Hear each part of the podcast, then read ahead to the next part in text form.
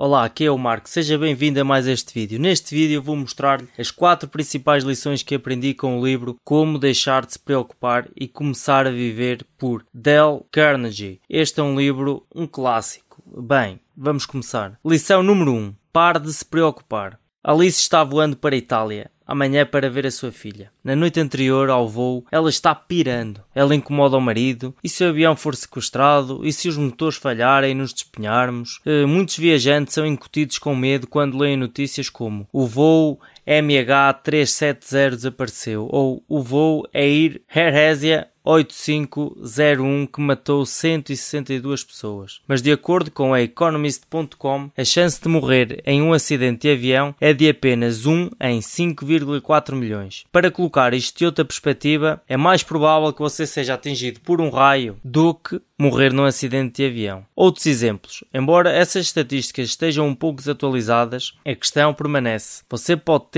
medo de ser comido por um tubarão, que a sua casa se incendeie ou medo de morrer durante o sono. Estatisticamente, há uma chance incrivelmente baixa da ocorrência desses eventos acontecerem durante a sua vida. Ou seja, pare de se preocupar tanto. Lição número 2. Não espere gratidão. Marco Aurélio, um dos mais sábios imperadores romanos que já existiu, escreveu em seu diário: Hoje vou conhecer pessoas que falam demais pessoas egoístas, egoístas e ingratas. Mas não ficarei surpreso ou perturbado, pois não poderia imaginar um mundo sem essas pessoas. Agora, se você desse a um de seus parentes um milhão de dólares, você esperaria que ele fosse grato, certo? Isso é exatamente o que Andrew Carnegie fez. Se ele voltasse da sepultura, ficaria surpreso em saber que os seus parentes o estavam amaldiçoando. Porquê? Porque Andrew tinha deixado 365 milhões de dólares para instituições de caridade públicas e tinha deixado aos seus parentes um mísero milhão, como eles costumavam dizer. Dale conta outra história de uma mãe em Nova York que está sempre reclamando porque está sozinha. Nenhum de seus parentes quer ir vê-la. Porquê? Porque se você a visitar durante horas, ela lhe dirá o que ela fez pelas sobrinhas, como as amamentou com sarampo, uh, varicela e tosse convulsa.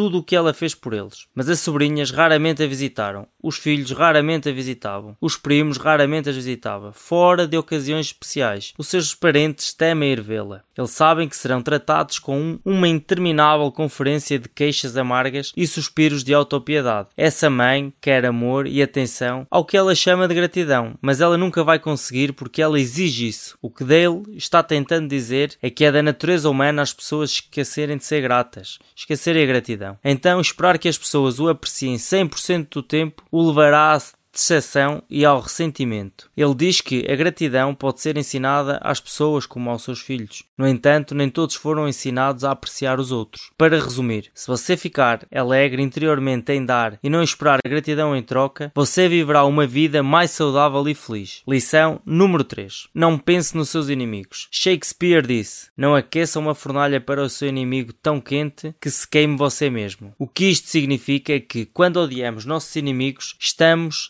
dando a eles poder sobre o nosso sono, os nossos apetites, sobre a nossa pressão sanguínea, a nossa saúde a nossa felicidade. Nosso ódio não está prejudicando a todos, está-nos machucando a nós mesmos. Dale conta a história de um homem de 68 anos que morava em Washington e que trabalhava num café. Ele odiava o chefe que o empregava. O velho matou-se com raiva porque seu chefe insistiu em tomar café de sua caneca. O velho estava tão cheio de ódio e ressentimento que pegou uma arma e começou a perseguir o chefe e morreu de insuficiência cardíaca. Junto com muitos outros exemplos, Dale prossegue dizendo que a personalidade principal, característica de pessoas com pressão alta, é o ressentimento. Eu sinto que este é um exemplo extremo. Então vamos olhar para um cenário comum que é enfrentado por muitas pessoas hoje em dia. Vamos dizer que você está com raiva de sua ex-namorada ou ex-namorado. Você constantemente reclama e se ressente. Todos os dias você pensa sobre todas as coisas ruins que eles lhe fizeram, porque os odeia e o que você pode fazer para fazê-lo sentirem-se uma porcaria. Nem todo mundo está ressentido com o seu ex, mas se é o seu caso, acredite, não vale a pena. Você acabará tendo noite sem dormir, vai sentir-se sem energia e infeliz. Você pode gastar esse tempo e energia com a sua família, amigos ou com o que gosta de fazer, seja cultivar seus negócios, jogar golfe, ler um livro. Este conselho se aplica a quase todas as situações em que você expressa ódio e ressentimento em relação a alguém. Lição número 4. As críticas são reflexos deles, não seus. O almirante Perry foi o primeiro homem que chocou o mundo quando chegou ao Polo Norte com trenós puxados por cachorros em 6 de abril de 1909. Ele quase morreu de frio e fome. Os outros oficiais superiores da Marinha em Washington estavam com ciúmes por causa de toda a publicidade e elogios que ele estava recebendo. Então eles o criticaram porque ele coletou